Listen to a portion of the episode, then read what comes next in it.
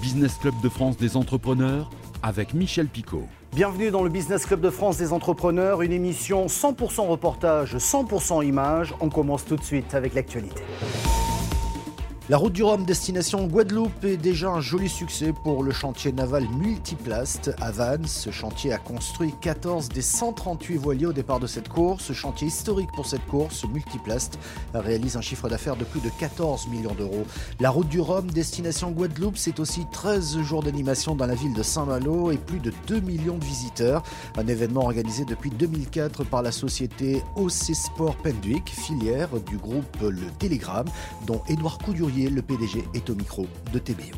C'est un événement aussi vitrine de euh, tout ce que peut faire euh, la Bretagne, de ce que peut faire le monde de, la voile euh, et du monde de la mer. Tout ça est concentré en une quinzaine de jours à, Saint-Malo. Et puis on voit également autour de l'aspect sportif et puis des, partenariats, beaucoup d'actions qui se greffent en faveur d'actions environnementales, d'initiatives dans le domaine social, sportif, culturel. Et je pense que tout ça est, très bénéfique pour, euh, pour, euh, la société et pour, euh, pour le monde en, général parce que on a besoin de vivre aussi ces expériences positives et collectives. Aix-en-Provence, l'entreprise Lifelines, spécialisée dans le transport de médicaments sensibles par drone, est entrée en phase de test, donc de livraison par les airs. Leur drone est une aile volante qui peut voler jusqu'à 100 km/h. Sa conception aérodynamique lui permet de résister à la pluie et au vent. Sa forme lui permet également de planer sur plusieurs kilomètres vers la zone d'atterrissage sécurisée en cas de panne moteur. Lifelines, 13 salariés, est en avance sur la libéralisation des espaces aériens urbains, mais l'entreprise prévoit déjà de mettre en service 70 drones d'ici 2025 pour un chiffre d'affaires attendu de 60 millions d'euros. C'est enfin parti, le chantier du canal Seine-Nord-Europe est enfin lancé. Ce canal artificiel de 107 km de long va relier Compiègne dans l'Oise à Aubachel au Bac dans le Nord. De manière globale, ce nouveau réseau fluvial européen relie le nord de la France à Rouen en passant par Paris. Dans les Hauts-de-Seine, le chantier est donc lancé après des dizaines d'années de tergiversations. Pour Xavier Bertrand, le président de la région, nous avons cassé la marche arrière. Enfin, il est au micro de Ce canal Seine-Nord, ça y est, il, débute, euh, on, a presque envie de dire enfin. Enfin, parce que 30 ans, 40 ans qu'on en parle, sauf que comme on n'est pas dans la région sud, il n'y a pas d'arlésienne chez nous. Il n'y a pas d'arlésienne. Et c'est vrai qu'il n'y a pas de fatalité non plus. Euh, c'était compliqué. Et puis c'est vrai aussi que ce sont les collectivités locales, les élus, la région, les départements qui ont dit Banco, on prend le risque. Parce que c'est un sacré risque aujourd'hui. C'est plus l'État qui porte la responsabilité, ce sont les collectivités locales. Mais c'était la seule façon de le faire eh ben on ne regrette pas. Donc ce qu'il faut bien savoir, c'est qu'au moment où je vous parle, il y a plus d'un demi-millier d'emplois déjà sur le canal et c'est pas fini. Il y en aura en tout 6 000 pendant les travaux du canal jusqu'en 2029-2030 et après il y en aura beaucoup plus parce qu'ensuite, ça sera au bas mot 15 000 emplois en plus que ce qu'il y a aujourd'hui dans la région avec notamment ce qu'on appelle les ports intérieurs c'est euh, Noyon, euh, c'est Nel, c'est Péronne, c'est. Et puis aussi, ça sera du travail en plus autour de Dunkerque, autour du port de Lille. C'est vraiment un projet comme il n'y en a pas eu dans la région depuis, je ne sais pas, certains disent un demi-siècle ou un siècle. Mais euh, franchement, depuis le temps qu'on en parle, je sais qu'il y a beaucoup de gens qui se demandent encore. Moi, je leur dis, c'est parti, ça ne s'arrêtera pas. Merci. Il y a beaucoup de questions. Euh, les armateurs, notamment, se posent euh, des questions et ils ont un petit peu peur que les marchés leur échappent, notamment au profit des Néerlandais. C'est un risque? Vous me prenez pour qui? Moi, je suis président de la région des Hauts-de-France. Et pour l'emploi ici, évidemment. Et donc, derrière, qu'est-ce qui se passe? Bah, Il y a toujours des inquiétudes. Les inquiétudes, ça ne devait pas se faire, ça se fait. Oh, il n'y aura pas d'emploi pour les gens d'ici. Bah, déjà, le premier marché est pour les entreprises régionales. On n'a pas fait ça non plus pour que ce soit des euh, péniches qui soient comme un TGV qui nous file sous le nez. Si on fait les ports intérieurs, c'est bien pour qu'il y ait de l'emploi ici. Donc vous savez, toutes ces questions-là, on les a entendues. On s'y est préparé, on apporte les réponses. S'il n'y avait pas les ports intérieurs, ah oui, on pourrait nous le dire. Mais les quatre ports intérieurs, c'est clairement pour que ce soit de l'emploi ici et de l'emploi qui soit bien ancré ici.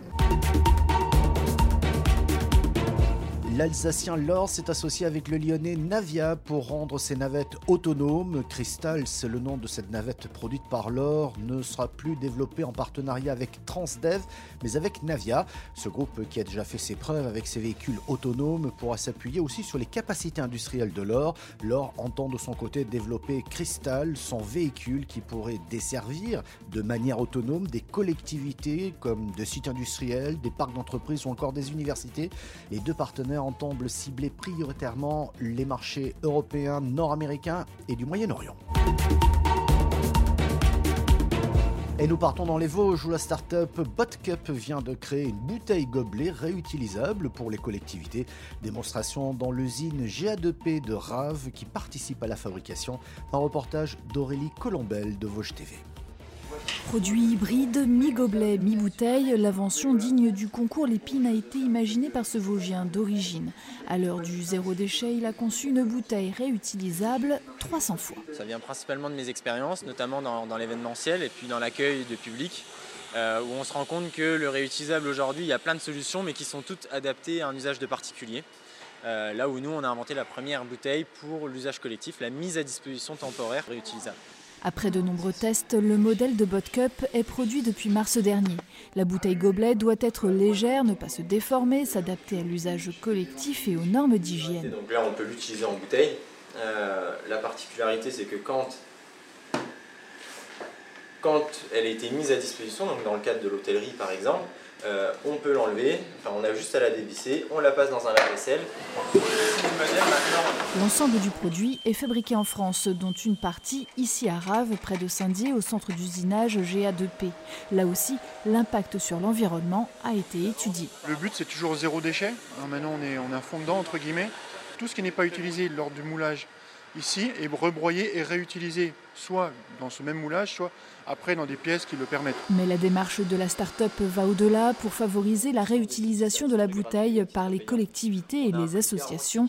Les jeunes entrepreneurs ont conçu une plateforme pour faciliter les synergies entre les organisateurs d'événements. L'idée de cette plateforme, c'est qu'une collectivité qui a du matériel euh, disponible puisse mettre à disposition d'autres partenaires euh, ce, volume de produits, ce matériel pour une location. C'est la valeur de Cup, c'est de moins consommer, euh, de raisonner dans notre utilisation de tous les jours, voilà, et de ne pas réinjecter sur le marché des produits à non plus finir.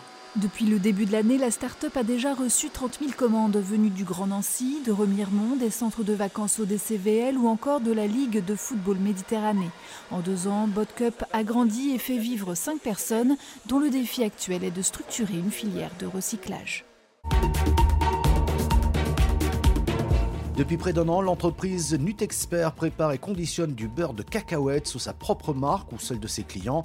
Implantées à Marigny-le-Châtel, les cacahuètes utilisées sont importées d'Amérique du Sud ou d'Égypte, mais la PME prévoit à long terme de cultiver des noisetiers dans l'Aube afin de proposer sa propre recette. Un reportage de Christian Vieira de Canal 32. Depuis près d'un an, Nutexpert prépare et conditionne du beurre de cacahuètes pour les particuliers, les artisans et les industriels sous sa propre marque ou celle de clients, la production agricole française s'avère insuffisante pour alimenter ce site. Aujourd'hui, la production française, je pense qu'elle est autour de 50 tonnes an. Donc nous, c'est euh, grosso modo une semaine de production. Ce sont ou des artisans ou des industriels qui retransforment derrière la pâte d'arachide euh, sous diverses formes. Ça peut être des cookies, ça peut être des bars, ça peut être tout un tas de choses. Donc on fait du produit fini, du produit semi-fini. L'usine occupe une surface de 4500 m2. Après le triage, les cacahuètes sont torréfiées puis acheminer vers les autres ateliers. Et acheminer jusque dans notre moulin qui va broyer les cacahuètes et qui va faire du beurre. On peut ajouter à nos cacahuètes du sucre, du sel, de l'huile de tournesol, des émulsifiants, un certain nombre d'ingrédients pour répondre au cahier des charges de nos clients. Des clients qui affectionnent de plus en plus cet ingrédient. Ici, une douzaine de salariés alimentent les lignes de préparation, l'usine est dimensionnée pour multiplier par 3 sa production. On voit que les fréquences d'approvisionnement se réduisent, donc on en a déduit qu'effectivement le marché était en croissance, pas d'arachide, beurre de cacahuète. Début 2023, le site devrait poursuivre sa croissance en se diversifiant grâce à une nouvelle ligne de production. Qui va nous permettre de faire euh, de la poudre de fruits à coque, donc ça c'est de la poudre de cacahuète, des fruits à coque crus et torréfiés conditionnés dans des sachets et des éclats de fruits à coque. On va pouvoir le faire avec de la noisette, de la cajou, de l'amande.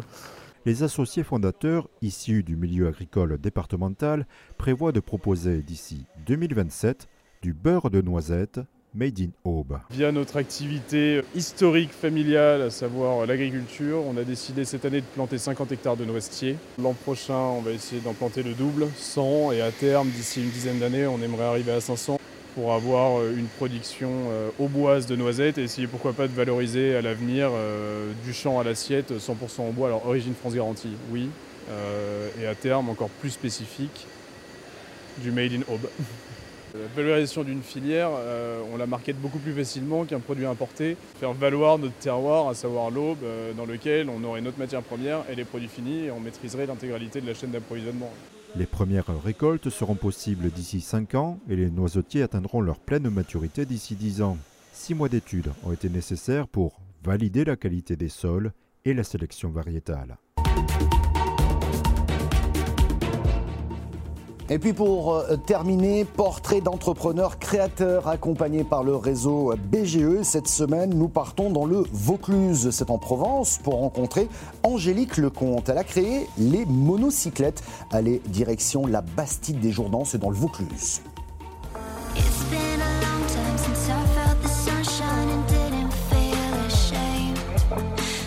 J'ai travaillé en psychiatrie pendant 17 ans.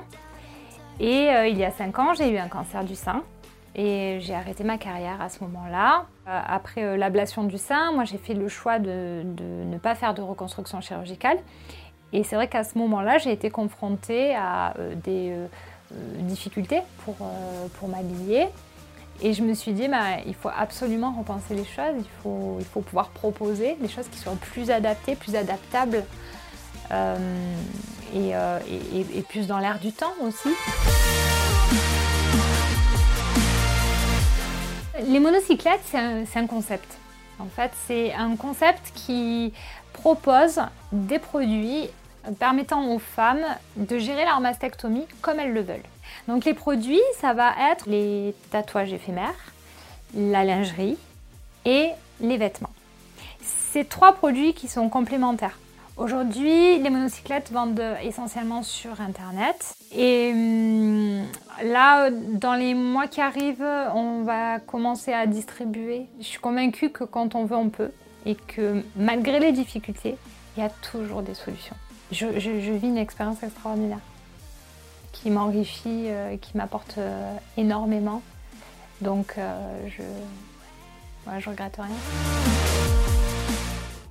Voilà, c'est tout pour aujourd'hui. Merci de votre fidélité. Vous pouvez retrouver cette émission en replay vidéo sur le site internet de votre télévision locale ou sur celui de l'émission. Nous sommes également disponibles en audio podcast. Vous nous écoutez quand vous le souhaitez, mais également diffusés sur quelques radios un peu partout en France. On se retrouve la semaine prochaine.